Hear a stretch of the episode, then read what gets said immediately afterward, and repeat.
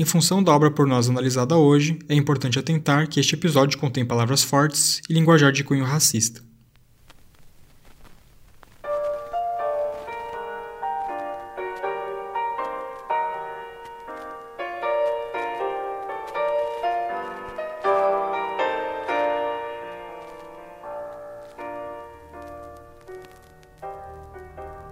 Crawford Tillinghast foi em certa ocasião vítima do fracasso, da solidão e melancolia. Mas agora eu sei, com medo nauseante de mim mesmo, que ele fora vítima do êxito. Eu o tinha certamente avisado dez semanas antes, quando ele despejou a história do que pressentia na iminência de descobrir. Ele estava entusiasmado e excitado naquele momento, falando com uma voz afetada e impetuosa. O que sabemos, ele disse, do mundo e do universo ao nosso redor? Nossos instrumentos de percepção são absurdamente escassos e nossas noções dos objetos que nos rodeiam infinitamente limitadas. Vemos as coisas apenas pelos aparatos que temos para vê-las e não conseguimos obter nenhuma ideia da natureza absoluta delas. Sempre acreditei que esses mundos estranhos e inacessíveis estão bem ao nosso alcance, e agora eu creio ter achado um meio de romper as barreiras. Eu não estou brincando. Dentro de 24 horas, aquela máquina perto da mesa vai gerar ondas de ação sobre órgãos sensoriais desconhecidos, cujos vestígios existem em nós em estado rudimentar ou atrofiado. Veremos aquilo que faz os cães uivarem à noite e o que faz os gatos aguçarem as orelhas depois da meia-noite. Veremos essas coisas e outras que nenhuma criatura humana jamais viu. Ultrapassaremos o tempo, o espaço e as dimensões e, livres da necessidade de deslocamento corporal, perscrutaremos o âmago da criação.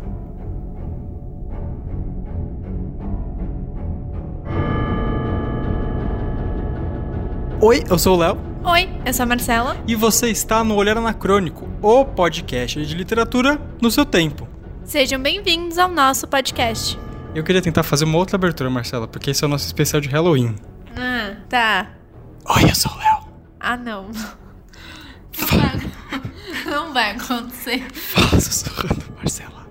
Fala. Não, amor, não. Sussurra, sussurra. Sussurro. Não, sussurra. Faz uma voz sinistra.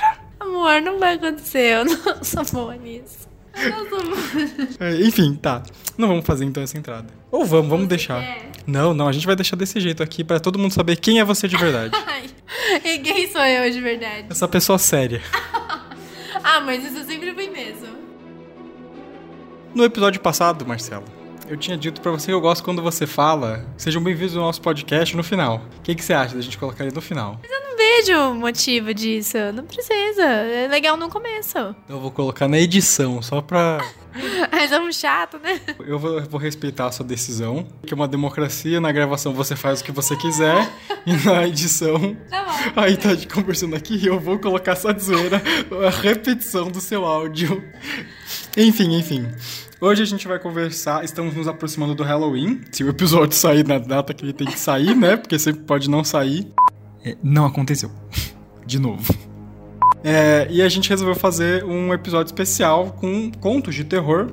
No caso, contos do HP Lovecraft, que é o que a gente tinha aqui, o compilado, né? Não são todos os contos dele, mas são, acho que, os mais populares. E como é mais objetivo, papum, eh, a Marcela nunca tinha lido HP Lovecraft, então achei interessante ela trazer alguns contos. Eu trouxe outros que eu não tinha lido, porque são muitos. A gente vai trazer dois episódios, que são uma conversa geral sobre contos que a gente leu, e o outro vai ser sobre um romance dele, que é o Sombra sobre Innsmouth. Então, dito isso, vamos pro episódio, vamos conversar sobre sobre essa linda figura do HP Lovecraft? Vamos lá.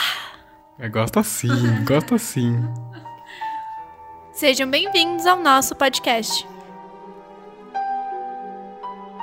O Howard Phillips Lovecraft. Que no final das contas, Lovecraft, eu fico pensando, eu não fui procurar.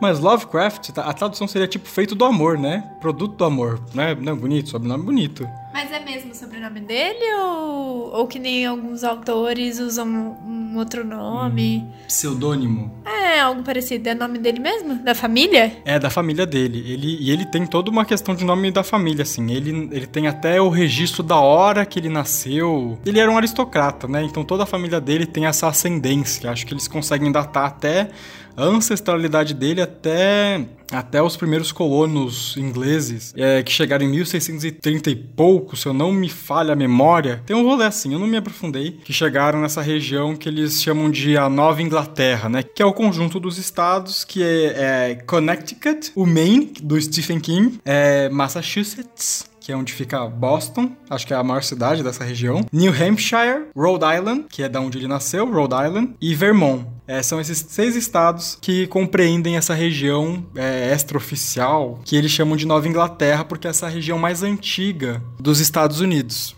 E é engraçado porque eu, eu, eu, gosto muito de nomes, eu gosto muito de, de, etimologia, né? Assim como eu falei de, do nome dele. Mas Rhode Island, né? Que é o estado onde ele nasceu, é. Não parece a ilha de Rhodes? Sim. Se escreve Rod Island. Tem muito isso nos deuses americanos, no livro do New Game. Que eles pegam os nomes de lugares que existem eles dão como qualquer lugar aqui. E você fala assim, caralho, né? Enfim. Então ele vem dessa família aristocrata. O Phillips, que é a parte mais antiga e rica da família. E o Lovecraft vem do pai dele, que era um empreendedor ali, tinha o, o próprio negócio. E ele tem uma história muito trágica. Trágica em todos os sentidos. É triste e é abominável, né? Algumas da, das concepções que ele tinha. Ele era um racista convicto e ele vivia em franca intimidade com o fascismo e os ideais arianos acompanhou todo esse levante do fascismo, da, da eugenia, provavelmente ele, ele era com certeza um adepto disso. Posso dizer com toda certeza nessa primeira metade da vida dele, não sei como é que foi o, o, final da vida dele, mas ele escrevia poemas racistas, ele defendia essas ideias em cartas que ele trocava com os amigos dele, então não tem nem o que se discutir a respeito disso. O Lovecraft ele era essa figura advinda da aristocracia da Nova Inglaterra, de origem que eles falam do old money, né, de, do dinheiro antigo. Então, tipo assim, ele era rico e a família família dele, pelo menos por parte de mãe, era muito rica também desde muito tempo atrás. Então era aquela coisa do dinheiro que você não via fim, né? Mas o nosso pequeno Lovecraft viu o fim desse dinheiro e além da presença, provavelmente, de um conservadorismo. Eu não, não, sei nem se eu posso chamar de retrógrado, porque era bem a época que eles viviam, né? O, um outro fator que influenciou muito na no amadurecimento do Lovecraft envolve a questão da loucura do pai dele, que foi acometido por sífilis. Cometido não, né? Ele contraiu sífilis, né? É. O pai dele, a gente sabe muito bem como, a gente só não sabe de quem, é, mas muito provavelmente na febre da sífilis dos anos 20, anos 30, era prostituição, né? Provavelmente, não tem como a gente falar com toda certeza, mas incorreu de o pai dele é, tá, alcançar o estágio mais avançado da sífilis e apresentar todos os problemas de demência, né? Problemas cognitivos, que na época não tinha cura. Eu imagino que não houvesse cura, porque o pai dele foi trancado num hospital psiquiátrico e, e lá ele ficou até a morte morte dele. Ele ficou alguns anos, acho que uns 5 anos, e isso foi, até onde se entende, mantido em segredo do, do Lovecraft. A, a, gente pode entender até que ele sabia o que ocorreu com o pai dele, mas que ele mesmo rejeitava a ideia de que o pai dele tinha, tinha contraído sífilis e acabou enlouquecendo. Então, esses elementos da loucura, é, o racismo no, do ambiente no qual ele foi criado, essa coisa dele ser um aristocrata, um estudioso, ele era uma pessoa muito estudiosa, uma pessoa até do que se pode dizer dizer, é, precoce nessa questão da, da, do aprendizado da literatura, da escrita, né? Então ele é uma pessoa que estudou muito em casa sobre os cuidados, principalmente do avô dele, que tinha uma vasta biblioteca com romances da literatura clássica inglesa, literatura de terror gótico. Tudo isso ajudou a influenciar, incluindo até, eu achei curioso, o, as ilustrações do Gustave Doré, que ilustrou várias obras de clássicas, incluindo a Divina Comédia, que sempre aparece nos nossos episódios. Então, esse universo horripilante, macabro, grotesco que o Gustavo Dorelli representava nas ilustrações dele, ajudou a construir também esse imaginário do terror ajudar a fundamentar a iconografia desse terror cósmico do Lovecraft.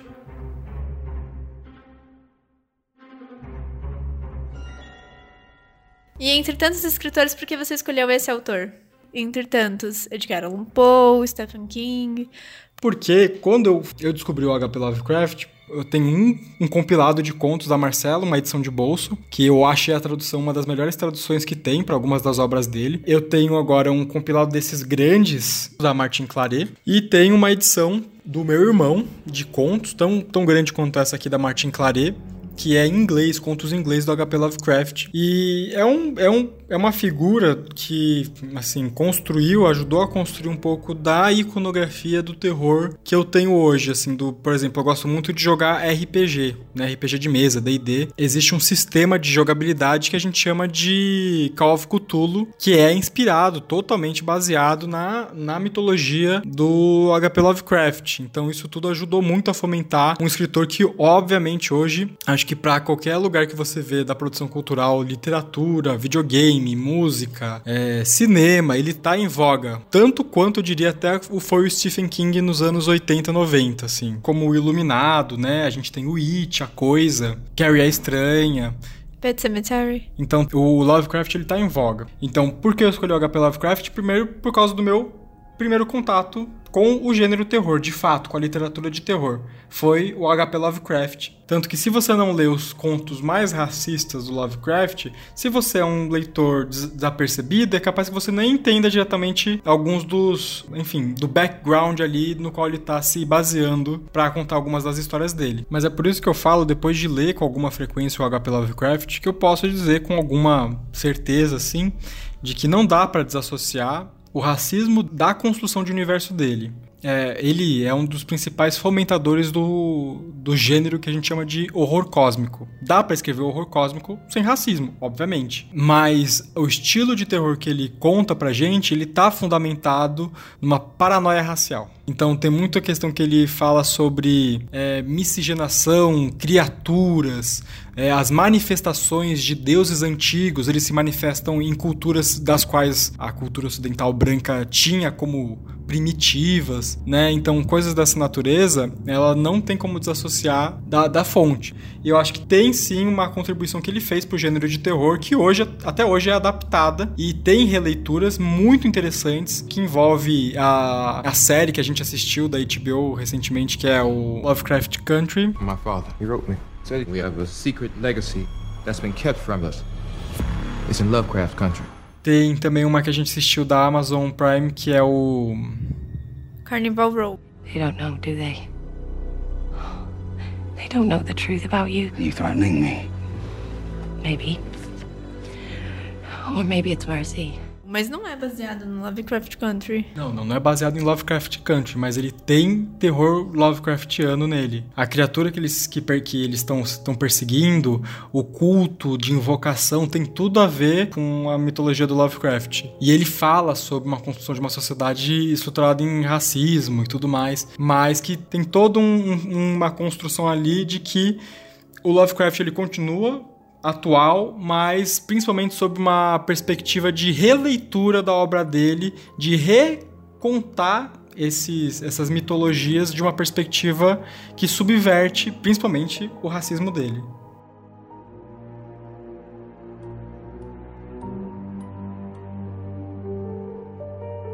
Por exemplo, por que, que o Léo tava falando sobre essa questão de. a questão do racismo, a questão das coisas que ele via, é, ele tentava trazer muitas vezes pros contos dele. Pra você ver, ele teve acesso a N livros, aí a biblioteca do avô dele, ele podia ter se inspirado em tantos outros autores e ele acabou virando um cara racista. E aí, importante lembrar, o Léo sabe melhor do que eu que ele foi mais atrás, mas esse cara nunca foi muito grande. Tipo, ele ficou mais conhecido depois, né? E, inclusive, o que é uma mais famoso, eu acho que é importante você comentar, que é o do Cutulo, chamado do Cutulo. É de fato, é curioso, assim, né? Pra você ver como não, são, não vão ser todos os livros do mundo, não vai ser todo. Ele era apaixonado por astronomia, sabe assim? Ele era uma pessoa extremamente curiosa, mas é, separando os pontos aqui, você citou o chamado de Cutulo e é o conto mais popular dele. Curiosamente, não é meu favorito. Tem muita gente que gosta do Call of Cthulhu. Eu, particularmente, acho porque é um é uma coisa que mexe, de novo, né? Mexe com o imaginário no sentido que ele não tem uma forma exata. E ele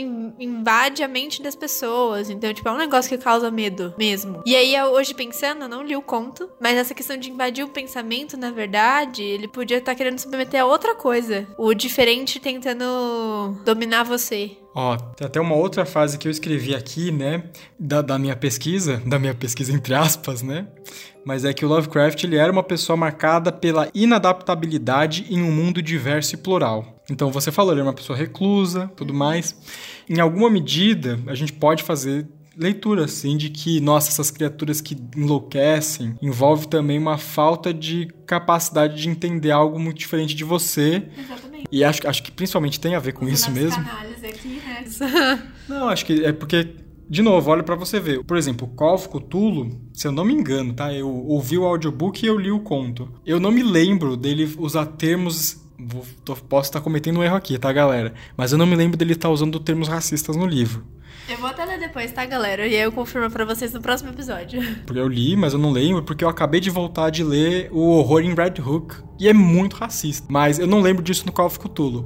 Então, a- você consegue só ler o, preconceito dele nas manifestações dessas entidades cósmicas. Pra gente dar um pacing aqui, né? Dar um, um ritmo pro nosso episódio, que é o horror cósmico. O horror cósmico é um gênero de literatura que trabalha principalmente com proporções do universo, né? Conceitos quando a natureza desse universo ela é revelada na sua integridade ou em uma parcela é, próxima da compreensão, ela é tamanha, é, de um horror tamanho, né, de uma compreensão de uma, de uma pequenez tamanha, é de uma insignificância é que é capaz de levar as pessoas à loucura. né? Não existe uma ordem geral, não existe destino, não existe Deus. Pior, não é nem o nada, não é que não existe nada. Existem criaturas, quase como se fossem deuses, alienígenas, né? Mas existem essas entidades, existem essas consciências que elas estão alheias a você. Mas se elas olharem pra você, às vezes elas só vão querer te devorar, te destruir. Ou pior, na percepção do Lovecraft, elas querem te deformar, elas querem te corromper, né? Então, quando o Lovecraft, não sei se você já ouviu a expressão quando a gente fala, nossa, o Oriente é outro planeta. A gente olha para a Europa, para os Estados Unidos, até para a África, principalmente o Brasil, que tem muito da cultura africana, né? Você fala assim, nossa, a gente ainda tem alguma coisa que conecta. Mas quando você vai para um Oriente Médio, para a Índia, sei lá, para o Japão, para a China, Tailândia, são países que, obviamente, hoje no mundo globalizado e, né, assim, a gente tem como se contactar com eles, mas a cultura deles é quase que a gente não consegue acessar, até pela nossa forma de pensar. O ponto é que pro Lovecraft era nessa pegada. Eles vinham de lugares desconhecidos para ele, como para muitos americanos ainda é desconhecido, né? Eles não fazem ideia de onde esses países ficam, de onde esses grupos étnicos vêm. You name any country on this map. Yeah. Africa? That's a continent. Oh, God. Can you name any country on this map? Greenland or Iceland or something? That's Alaska. Então, ele captura um pouco dessa percepção e expande dentro desse contexto de horror cósmico. Então, fechado isso, o Cthulhu é uma dessas entidades. E no chamado de Cthulhu, essas manifestações dessa consciência, dessa criatura, elas começam a ocorrer em grupos. Na percepção do Lovecraft, eles são mais primitivos. Mas ele, ele atribui essa característica africana, de voodoo, de estrangeira, principalmente. Não são só os africanos, mas tem algum mal no mundo né? E ele se manifesta nessas pessoas que o Lovecraft tinha nessa visão. Então, o chamado de Cthulhu, que é um conto interessante exatamente pela essa coisa do inominável, do inenarrável, dessa criatura que não tem como se descrever. E se você pudesse de alguma forma compreender, você enlouqueceria.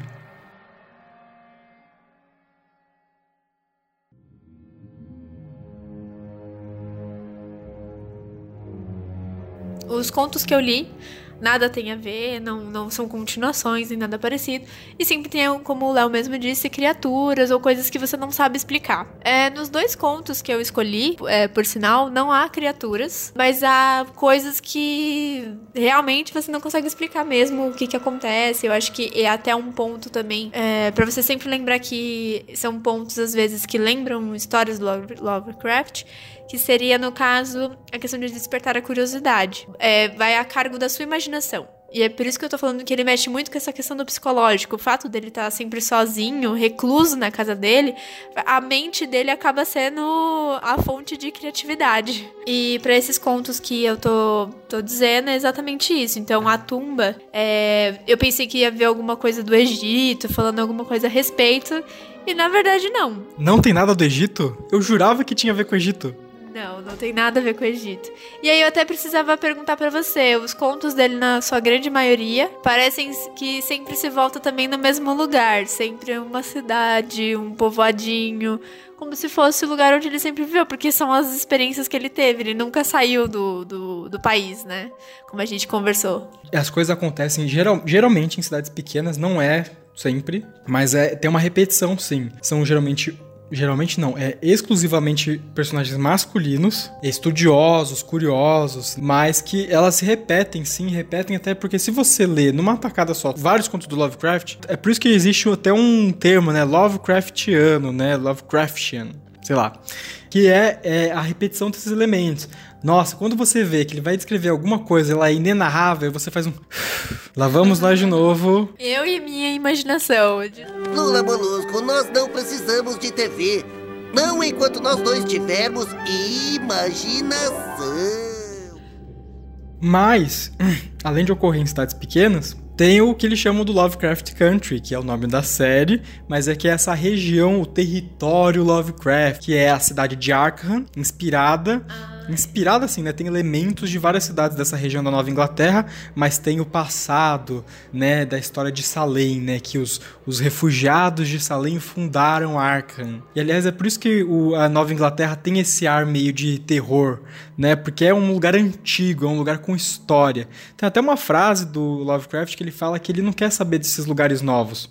Ele quer lugares com história, ele quer lugares com fantasmas, com impregnados de vida ali, né, da onde você pode retirar, exorcizar esses fantasmas das paredes assim, né? Lugares que têm alguma coisa para contar, como cemitérios, como museus, universidades antigas, prédios públicos, antigas fábricas que ajudaram a fundar aquela cidade e tudo mais. É, nada a ver, mas você que é tão entendido de HQs, Arkham que tem no Batman, que é lá o hospício, né? Tem a ver com o pelo menos o cara que escreveu, ele se inspirou no, justamente por ser um lugar de loucos, pessoas estranhas, criaturas doidas e, sei lá, seria algo assim? É, totalmente. Quando Lovecraft morreu, eles fundaram um selo para publicar as obras dele e derivados disso, né? Que era o selo Arkham. Na verdade, o nome da editora é Arkham House.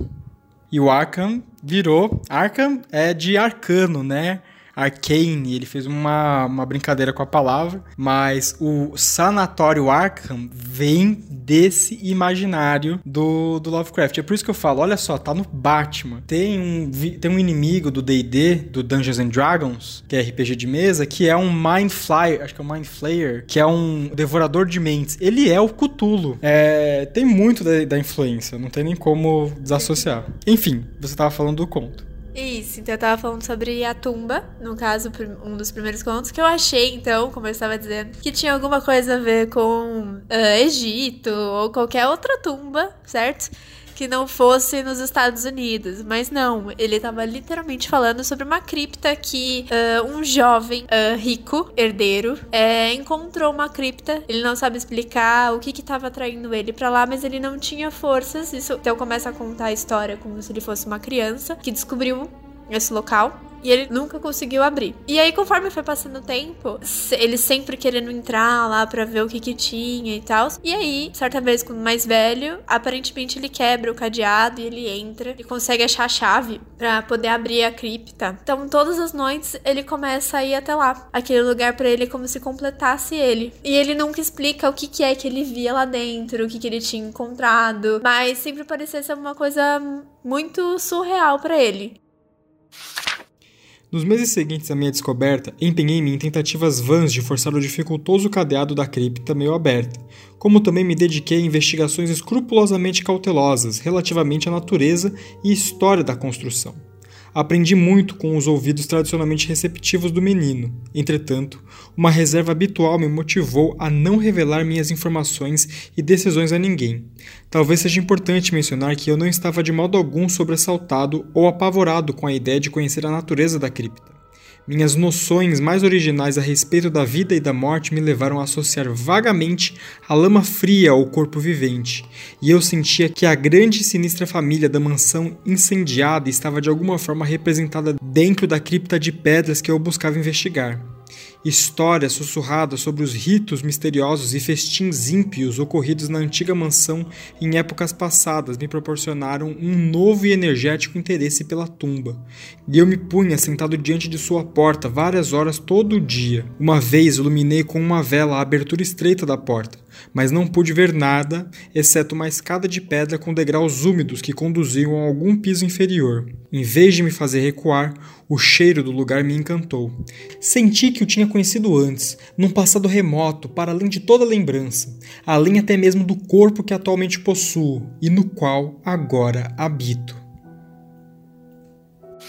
Então ele passava as noites lá, ele dormia lá. E conforme foi passando o tempo, os pais começaram a achar estranho esse comportamento do filho e começam a pedir para os empregados, funcionários, ficar de olho no que ele fazia. Então ele passa a ser seguido e tal, então ele tem que às vezes despistar as pessoas porque ele não pode falar o que, que tem lá dentro, ninguém nunca conseguiria entender. Então passa N coisas na sua cabeça, sabe? De, do tipo, me lembrou muito a Luz de Azevedo, fazer sexo com cadáveres. Eu tava pensando nisso agora, eu falei, vai ter necrofilia nessa história. Ele não fala, ele fala que ninguém iria entender, então são coisas que ninguém pode saber. E eu não vou dar mais detalhes, né?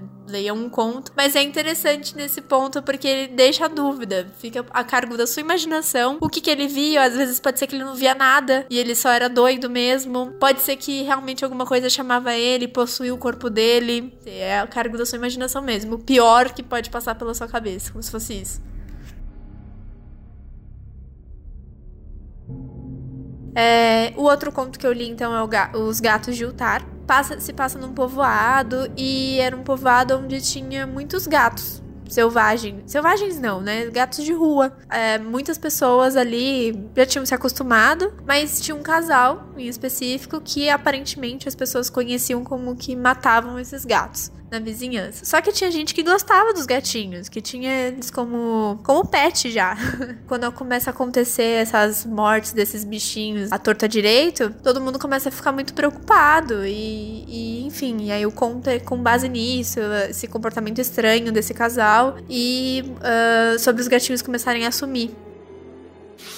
Dizem que em Utah, situado além do rio Sky, ninguém pode matar um gato. E nisso posso verdadeiramente acreditar quando contemplo aquele que repousa ronronando diante do fogo. O gato é misterioso e muito próximo das coisas incomuns que os homens não podem ver. Ele é a alma do Egito antigo e portador de histórias das cidades esquecidas, de Monroe e Ophir. É parente dos senhores da selva e herdeiro dos segredos da velha e sinistra África. A esfinge é sua prima e ele fala sua língua, mas ele é mais antigo que a esfinge e conserva a lembrança que ela esqueceu. Em Uttar, antes que os cidadãos proibissem a matança de gatos, vivia um velho compone e sua esposa, que se compraziam em apanhar e matar os gatos de seus vizinhos. Por que o faziam? Não sei. Apenas sei que muitos odeiam a voz dos gatos durante a noite e consideram maléfico que corram furtivamente pelos pátios e jardins ao entardecer. Quando, por algum inevitável descuido, um gato se perdia de vista e se ouviam sons depois do anoitecer, o dono apenas lamentava impotente, ou consolava-se agradecendo ao destino por não ter sido um de seus filhos a desaparecer desta maneira, pois o povo de Uttar era gente simples e não sabia de que lugar originalmente vieram todos os gatos.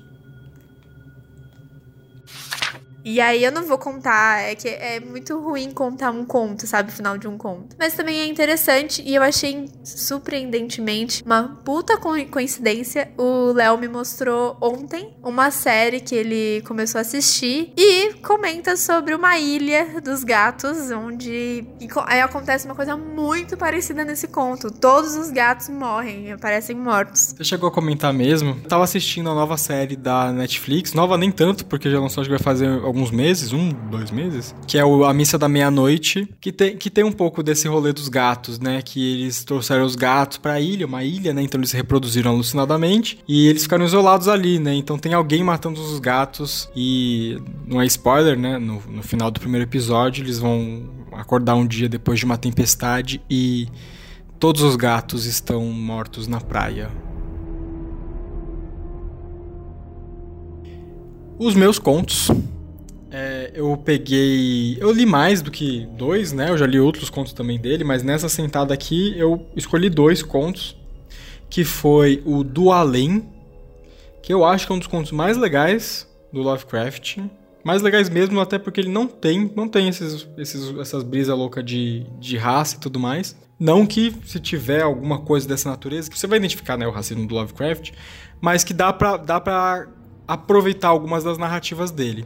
Mas uma que não deu para aproveitar, ela é um conto estilo noir de investigação policial, é, de cultos satânicos praticamente, é, mas que é o horror em Red Hook, que tem toda essa carga do preconceito do Lovecraft, porque não é uma história de terror no sentido de ficção, é uma história de terror da vida real em que, de alguma forma, óbvio que a gente está falando de novo, que é um cara que escreveu um homem branco, que escreveu isso nos anos 20, 30, mas o nome desse podcast era anacrônico, então a gente pode incorrer falar que ele era um racista, porque é batidas policiais em bairros pobres de imigrantes nos Estados Unidos e ele romantiza o, o ato dos policiais de irem lá, de encontrarem é, comportamentos suspeitos, de sequestros de crianças é, escandinavas de olhos azuis, né, que eram sequestradas naquela, é, naquela profusão, na, naquela ebulição de rostos estrangeiros, de peles e de línguas que ele não conseguia compreender, né? Então é um romance que ele faz você se sentir mal em alguma medida quando você se aventura por ele. Red Hook é um labirinto de híbrida miséria próximo à antiga zona portuária de fronte ao Governor Island, com ruas sujas que sobem a colina do cais até o terreno mais alto, onde as decadentes extensões de ruas Clinton e Court partem em direção a Borough Hall. A maioria das casas feitas de tijolo data do primeiro trimestre ao meio do século XIX, e algumas das ruelas e atalhos mais obscuros conservam aquela atraente atmosfera antiga que a leitura convencional nos leva a chamar de Dickensiana. A população consiste de emaranhado e enigma incorrigíveis na qual se chocam componentes sírios, espanhóis, italianos e negros, não muito distantes dos fragmentos de cinturões escandinavo e americano. Trata-se de uma babel de ruído e imundície que emite estranhos gritos para responder ao marulho de ondas oleosas em seus cais encardidos e às monstruosas ladainhas de órgãos dos apitos no porto. Ali se via, fazia muito tempo, um cenário mais iluminado, quando marinheiros de olhos claros ocupavam as ruas e antros inferiores de gosto e conteúdo, onde as casas maiores se estendem pela colina.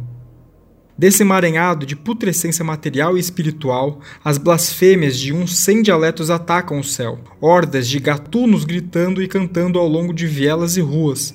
Mãos furtivas que de repente apagam luzes e abaixam cortinas, e rostos morenos pecaminosos cheios de acne desaparecem de janelas quando surpreendidos por visitantes de passagem. Policiais sem esperança de ordem ou reforma recorrem de preferência ao levantamento de barreiras, protegendo o mundo externo do contágio. E ele tem toda essa construção de filme noir, de, de investigação policial, que é curiosa. Você quer saber o que acontece no final? O que que tá acontecendo? Tem um velho holandês que estuda esses grupos e que ele tá participando desses rituais. Tem toda um, uma construção de tensão até o final de que coisas estranhas acontecem em Red Hook. E no final você vê que de fato existe algo de verdade a se suspeitar dessas figuras estranhas que chegam nos nossos portos, né? Que se alocam nas nossas cidades e corrompem né, o, o espírito do, da América, né, assim, coisas do gênero. Coisas que felizmente não acontecem mais hoje, né? We will make America great again. Ele até fala sobre construir um muro, sabia? No livro. Ele fala sobre construir um muro, cercar. O máximo que eles podiam é cercar a sujeira para que ela não se espalhasse. Olha isso. Enfim, então eu li o horror em Red Hook e o outro que eu li, que é um conto legal que eu recomendo que você leia para você se inteirar no romance do Lovecraft sem incorrer talvez nesses desconfortos da literatura dele, que inevitavelmente, se você ler com alguma frequência, você vai encontrar eles, mas é o do além, não é o único exclusivo dele, tem outros contos interessantes do Lovecraft que não tem toda essa carga. Dois que eu li, por exemplo, não. Não tem? Não, não, não encontrei. Ah, então, por exemplo, os primeiros que eu li também eu não encontrei. O Chamado de Cthulhu, como eu falei, a gente mencionou onde você pode fazer essa leitura. O Sombra sobre Innsmouth tem. Tá, pra não falar que não tem, eu acho que no Gatos de Utaro é. Parece grupos mais escuros que ele vai chamar. Mas aí não sei se são ciganos, que ele quer dizer, tipo Mouro, ou se ele tá falando de pessoas negras mesmo. Pra, pra ele tanto faz, eu acho. Mas então, o conto O Do Além, né, que é o que eu recomendo que você lê. Pode ler também o Horror em Red Hook, ele tem elementos interessantes para a construção do, de investigação no ar e tudo mais, mas o que eu gosto mesmo é o Do Além. O do Além ele conta a história de um protagonista que, se eu não me, se não me falha a memória, não tem nome. Ele recebeu um chamado, acho que é uma ligação, de um colega de estudos deles. Eles são aparentemente dois cientistas. Ele, o colega dele, o nome dele é Crawford Tillinghast. E eu fui ver, Tillinghast tem um nome bem, um nome bem comum desses de origem inglesa.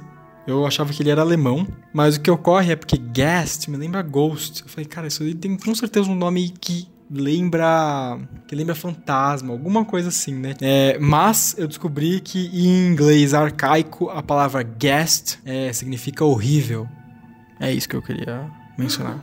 E esse colega dele, eu já até contei essa sinopse para Marcelo.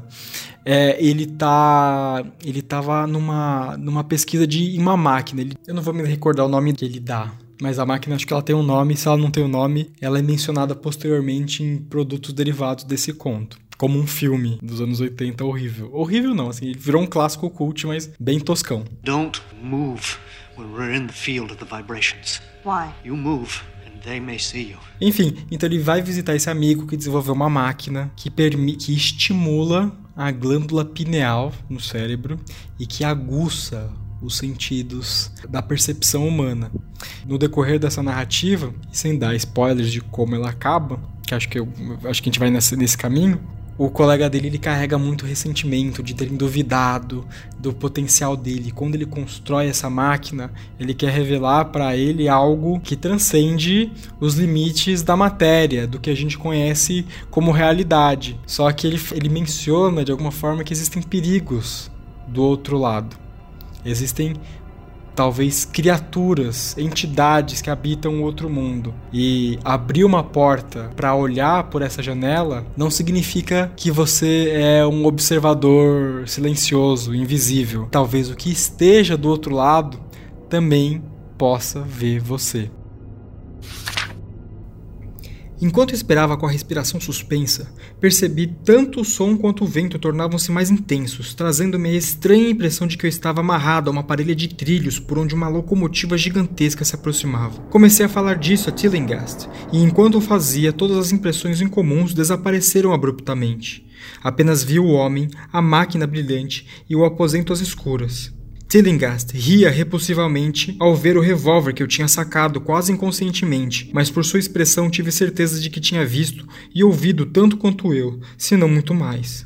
Murmurei o que tinha experimentado e ele me pediu que permanecesse o mais quieto e receptivo possível. Não se mova, ele me preveniu. Podemos ser vistos do mesmo modo como podemos ver. Disse-lhe que os criados se foram, mas não lhe contei como. Ocorreu que aquela governanta estúpida, ela acendeu as luzes das escadas depois que avisei para não fazê-lo, e os fios sintonizaram vibrações simpáticas. Deve ter sido assustador. Pude ouvir os gritos daqui, apesar de tudo o que via e ouvia vindo da outra direção. Mais tarde foi terrível encontrar aquele montão de roupas vazia pela casa. As roupas da senhora Updike estavam perto do comutador no salão da frente. Por essa razão, sei que foi ela que acendeu as luzes. Isso levou a todos. Mas uma vez que não nos movimentemos, estaremos completamente a salvos. Lembre-se de que estamos lidando com um mundo tremendo, no qual estamos praticamente desamparados. Mantenha-se em silêncio.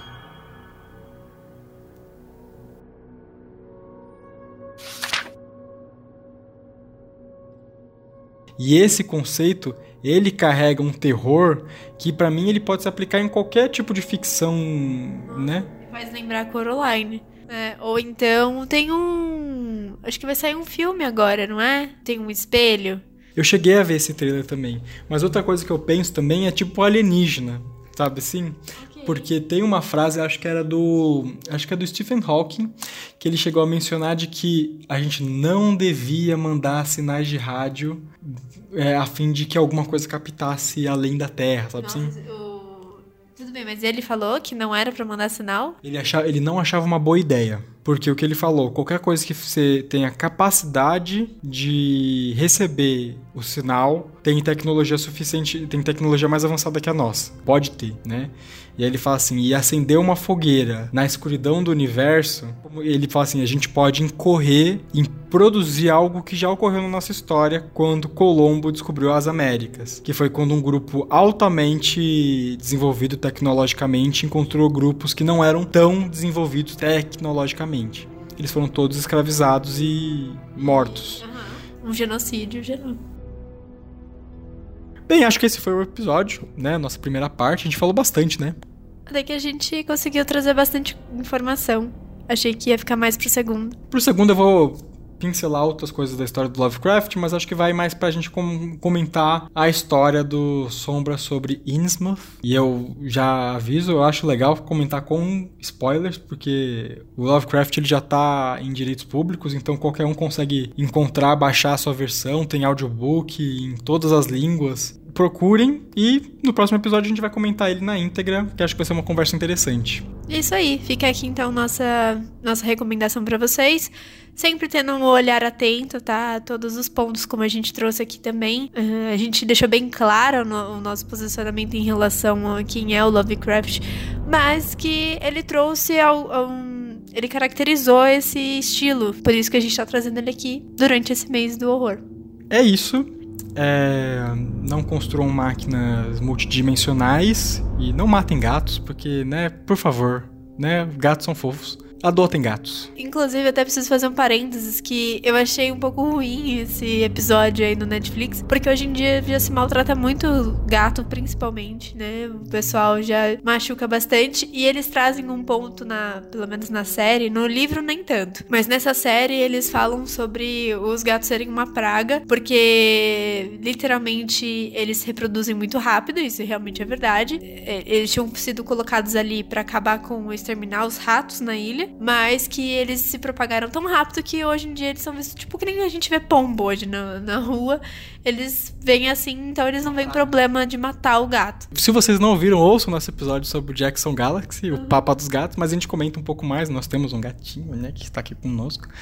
Mas eu, eu não senti tanto isso, mas eu entendo o ponto que ela fala de, de, uma percepção, né? De como a gente trata os animais e, enfim, não propagar mais esse tipo de percepção. E gato, principalmente no mês de outubro, aí é, é preciso falar sobre isso também, sobre gato preto da azar e tal. A gente tá falando da época da Idade Média, da época da Inquisição. Você acreditava que gato preto dava azar e que eram bruxas, ou eram acompanhantes das bruxas, ou qualquer coisa parecida.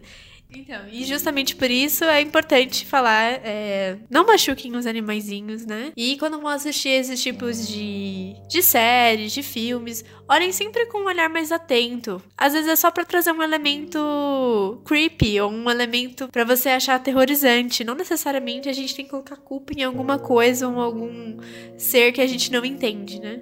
É... Se você gosta do nosso trabalho por aqui e não segue a gente no Spotify, faça isso agora, é de graça. A gente publica aqui sempre que dá. Eu gostaria de falar toda semana, mas seria uma mentira. Então, como eu respeito vocês, meu público, a gente publica quando dá. Acho que a gente já tem uma, uma, uma considerável coletânea de episódios. Então, se você descobriu a gente agora e gostou do papo, tem outros episódios aí para você ver, vale a pena. A gente sempre dá uma boa introduzida, não precisa ter lido o livro para poder aproveitar o episódio. A gente dificilmente comete os spoilers, tá? No, nos episódios, dificilmente. Acho que a gente só contou o final, que foi o do A Outra Volta do Parafuso. Que é um outro livro de terror que vale a pena você ouvir o nosso episódio. E também tem série na Netflix, que é o The Haunting of Bly Manor a maldição da residência Bly, da mansão Bly, alguma coisa assim. É, a gente vai ficando por aqui. Não deixe de acompanhar o nosso próximo episódio. Se você descobriu a gente depois do Halloween ou se você está ouvindo num futuro distante, nós temos um segundo episódio. Eu espero que nós tenhamos um segundo episódio sobre o HP Lovecraft, falando exatamente sobre o Sombra sobre Innsmouth. É isso aí. E se vocês ouviram os outros podcasts ou têm alguma sugestão, é só nos procurar então no arroba Olhar Anacrônico, no nosso Instagram, ou então no nosso e-mail, que é olharanacrônico20 arroba gmail.com. É isso aí, galera. Um grande abraço e até a próxima. Até mais!